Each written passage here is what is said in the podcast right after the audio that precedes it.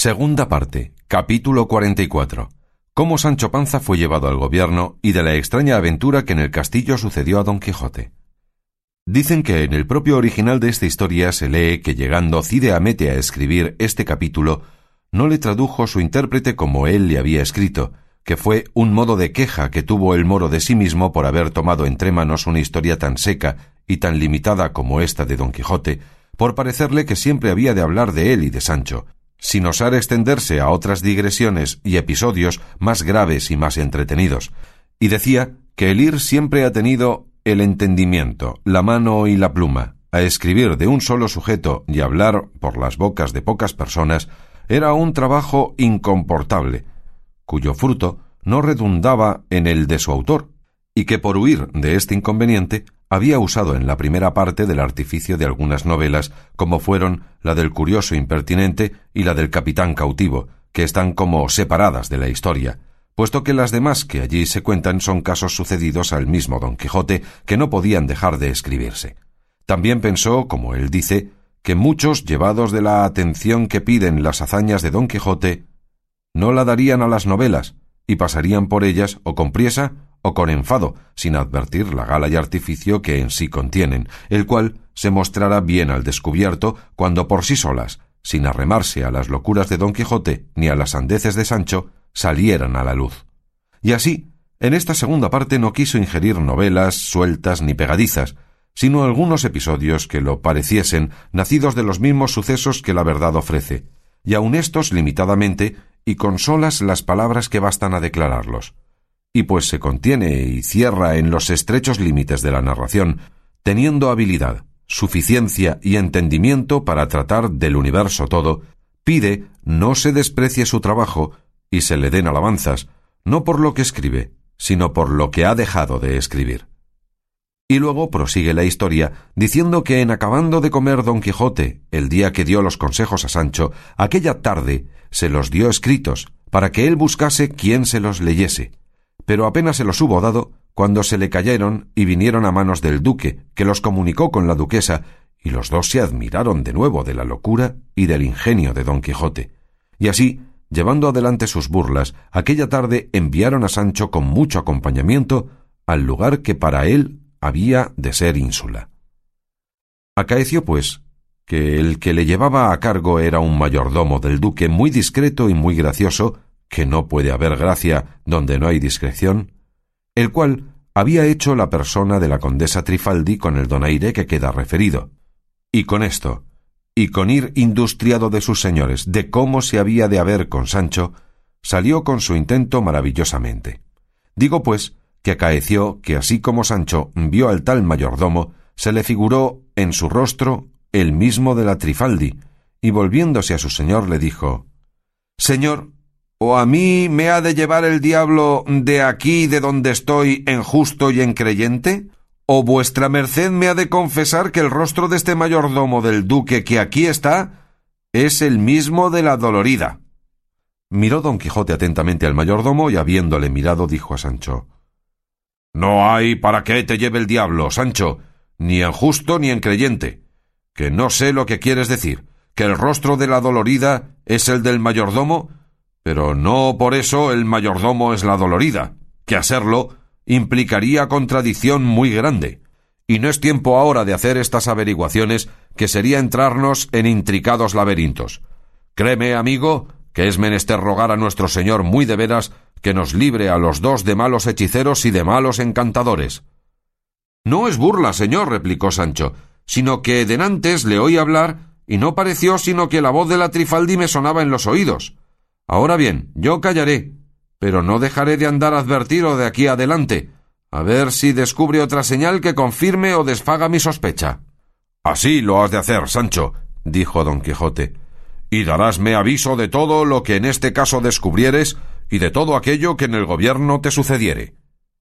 Salió en fin Sancho acompañado de mucha gente, vestido a lo letrado y encima un gabán muy ancho de chamelote, de aguas leonado, con una montera de lo mismo, sobre un macho a la jineta, y detrás de él, por orden del duque, iba el rucio con jaeces y ornamentos jumentiles de seda y flamantes. Volvía Sancho la cabeza de cuando en cuando a mirar a su asno con cuya compañía iba tan contento que no se trocara con el emperador de Alemania. Al despedirse de los duques, les besó las manos y tomó la bendición de su señor, que se la dio con lágrimas, y Sancho la recibió con pucheritos. Deja, lectore, ir en paz y enhorabuena al buen Sancho, y espera dos fanegas de risa que te ha de causar el saber cómo se portó en su cargo, y en tanto atiende a saber lo que le pasó a su amo aquella noche, que si con ello no rieres, por lo menos desplegarás los labios con risa de gimia, porque los sucesos de Don Quijote o se han de celebrar con admiración o con risa.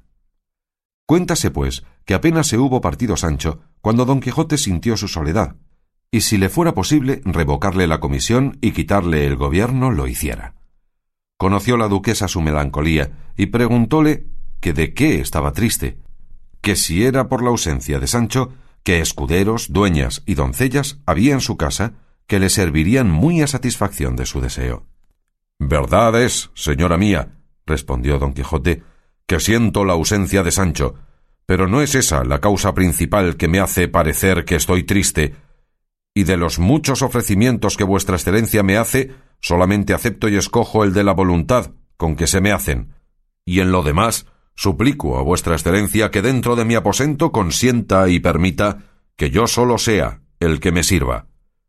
En verdad, dijo la duquesa, señor don Quijote, que no ha de ser así, que le han de servir cuatro doncellas de las mías hermosas como unas flores. Para mí, respondió don Quijote, no serán ellas como flores, sino como espinas que me puncen el alma. Así entrarán ellas en mi aposento, ni cosa que lo parezca, como volar. Si es que vuestra grandeza quiere llevar adelante el hacerme merced sin yo merecerla, déjeme que yo me las haya conmigo, y que yo me sirva de mis puertas adentro, que yo ponga una muralla en medio de mis deseos y de mi honestidad, y no quiero perder esa costumbre por la liberalidad que vuestra Alteza quiere mostrar conmigo. Y en resolución, antes dormiré vestido que consentir que nadie me desnude. No más, no más, señor don Quijote, replicó la duquesa.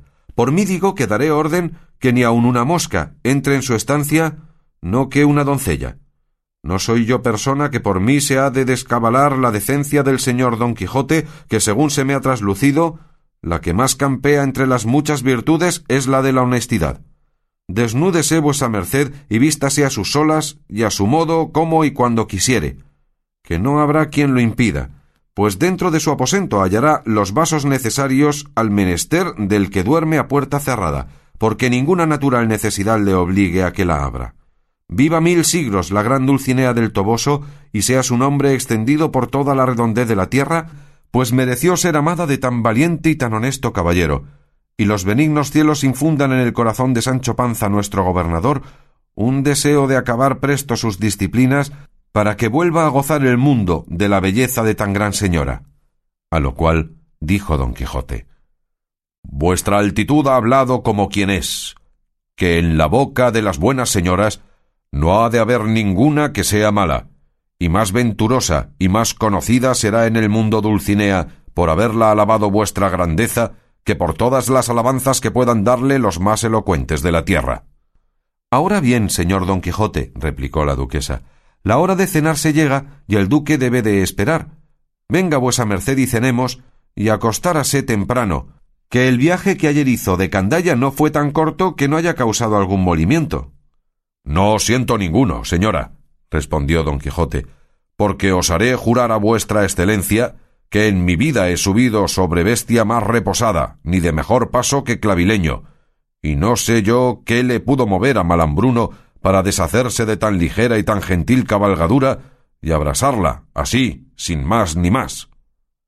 A eso se puede imaginar, respondió la duquesa, que arrepentido del mal que había hecho a la Trifaldi y compañía y a otras personas, y de las maldades que como hechicero y encantador debía de haber cometido, quiso concluir con todos los instrumentos de su oficio, y como a principal y que más le traía desasosegado, vagando de tierra en tierra, abrasó a Clavileño, que con sus abrasadas cenizas y con el trofeo del cartel queda eterno el valor del gran Don Quijote de la Mancha.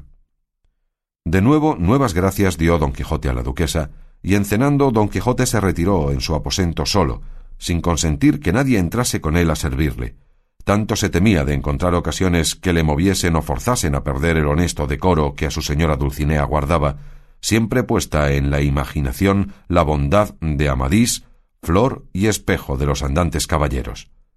Cerró tras sí la puerta, y a la luz de dos velas de cera se desnudó, y al descalzarse, oh desgracia indigna de tal persona, se le soltaron no suspiros ni otra cosa que desacreditasen la limpieza de su policía, sino hasta dos docenas de puntos de una media que quedó hecha celosía. Afligióse en extremo el buen señor, y diera él por tener allí un adarme de seda verde, una onza de plata, digo seda verde porque las medias eran verdes. Aquí exclamó Benengeli, y escribiendo dijo Oh pobreza, pobreza. No sé yo con qué razón se movió aquel gran poeta cordobés a llamarte dádiva santa desagradecida. Yo, aunque moro, bien sé, por la comunicación que he tenido con cristianos, que la santidad consiste en la caridad, humildad, fe, obediencia y pobreza. Pero con todo eso, digo que ha de tener mucho de Dios el que se viniere a contentar con ser pobre, si no es de aquel modo de pobreza de quien dice uno de sus mayores santos, tened todas las cosas como si no las tuviésedes.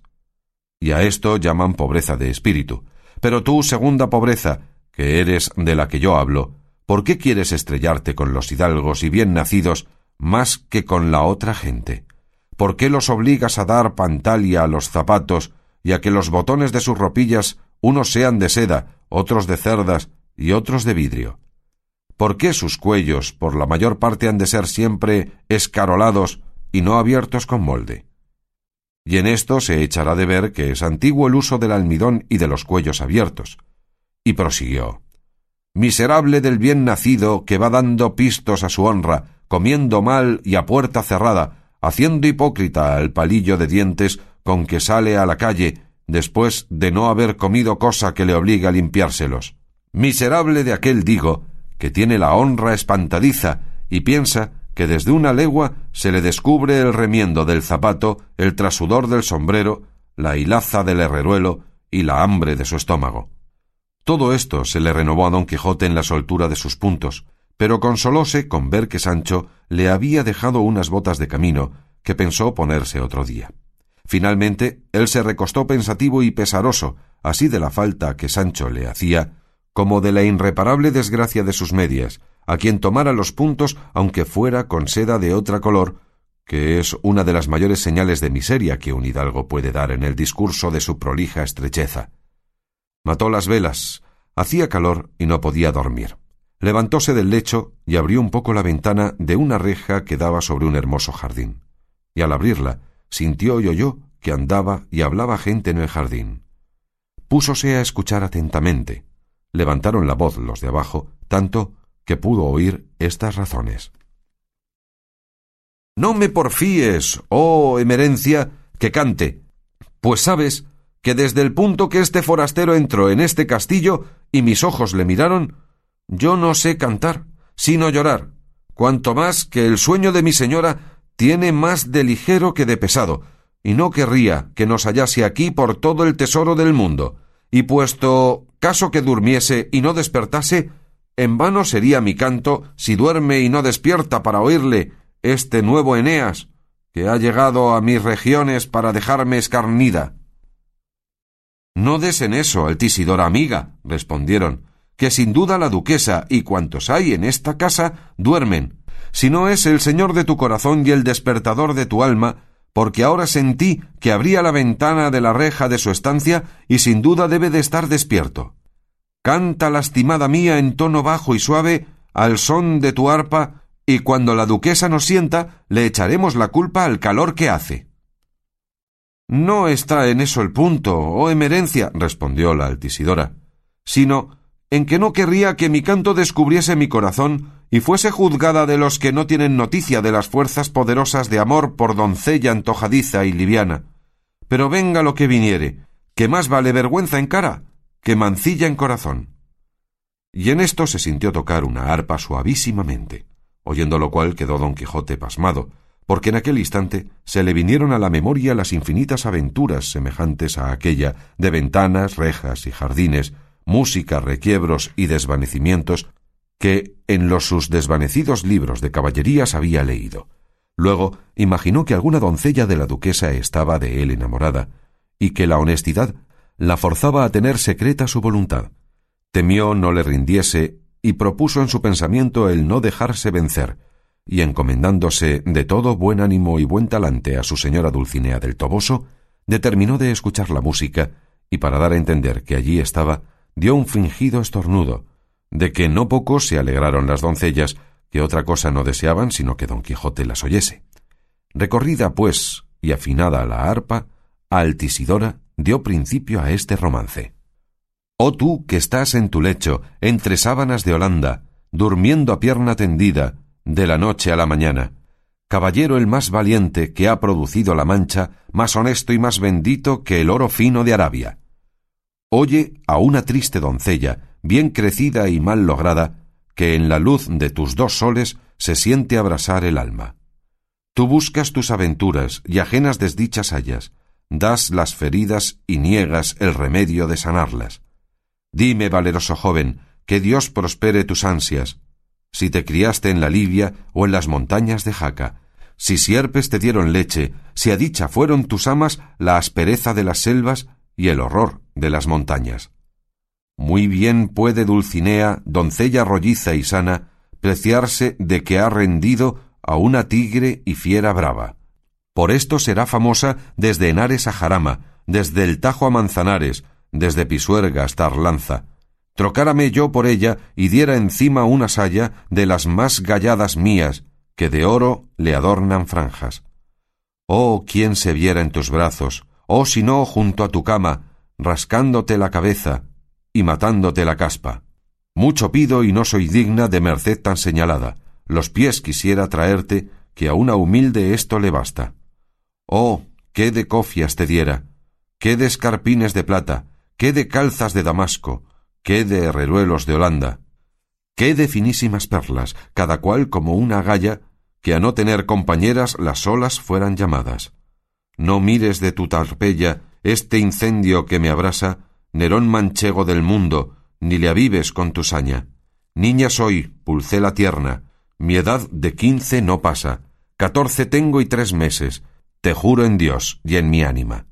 No soy renca, ni soy coja, ni tengo nada de manca, los cabellos como lirios, que en pie por el suelo arrastran. Y aunque es mi boca aguileña y la nariz algo chata, ser mis dientes de topacios, mi belleza al cielo ensalza. Mi voz ya ves, si me escuchas, que a la que es más dulce iguala, y soy de disposición algo menos que mediana. Estas y otras gracias mías son despojos de tu aljaba, de esta casa soy doncella, y Altisidora me llaman. Aquí dio fin el canto de la malferida Altisidora, y comenzó el asombro del requerido don Quijote, el cual, dando un gran suspiro, dijo ante sí que tengo de ser tan desdichado andante que no ha de haber doncella que me mire, que de mí no se enamore? ¿Que tenga de ser tan corta de ventura la sin par Dulcinea del Toboso, que no la han de dejar a solas gozar de la incomparable firmeza mía? ¿Qué la queréis, reinas? ¿A qué la perseguís, emperatrices? ¿Para qué la acosáis, doncellas de a catorce a quince años? Dejad, dejad a la miserable que triunfe, se goce y ufane con la suerte que amor quiso darle en rendirle mi corazón y entregarle mi alma. Mirad, caterva enamorada, que para sola Dulcinea soy de masa y de alfeñique, y para todas las demás soy de pedernal. Para ella soy de miel y para vosotras acíbar. Para mí, sola Dulcinea es la hermosa, la discreta, la honesta, la gallarda y la bien nacida, y las demás, las feas, las necias, las livianas y las de peor linaje. Para ser yo suyo, y no de otra alguna, me arrojó la naturaleza al mundo. Llore o cante Altisidora, desespérese, madama, por quien me aporrearon en el castillo del moro encantado, que yo tengo de ser de Dulcinea cocido o asado, limpio, bien criado y honesto, a pesar de todas las potestades hechiceras de la tierra. Y con esto cerró de golpe la ventana, y despechado y pesaroso, como si le hubiera acontecido alguna gran desgracia, se acostó en su lecho, donde le dejaremos por ahora, porque nos está llamando el gran Sancho Panza, que quiere dar principio a su famoso gobierno.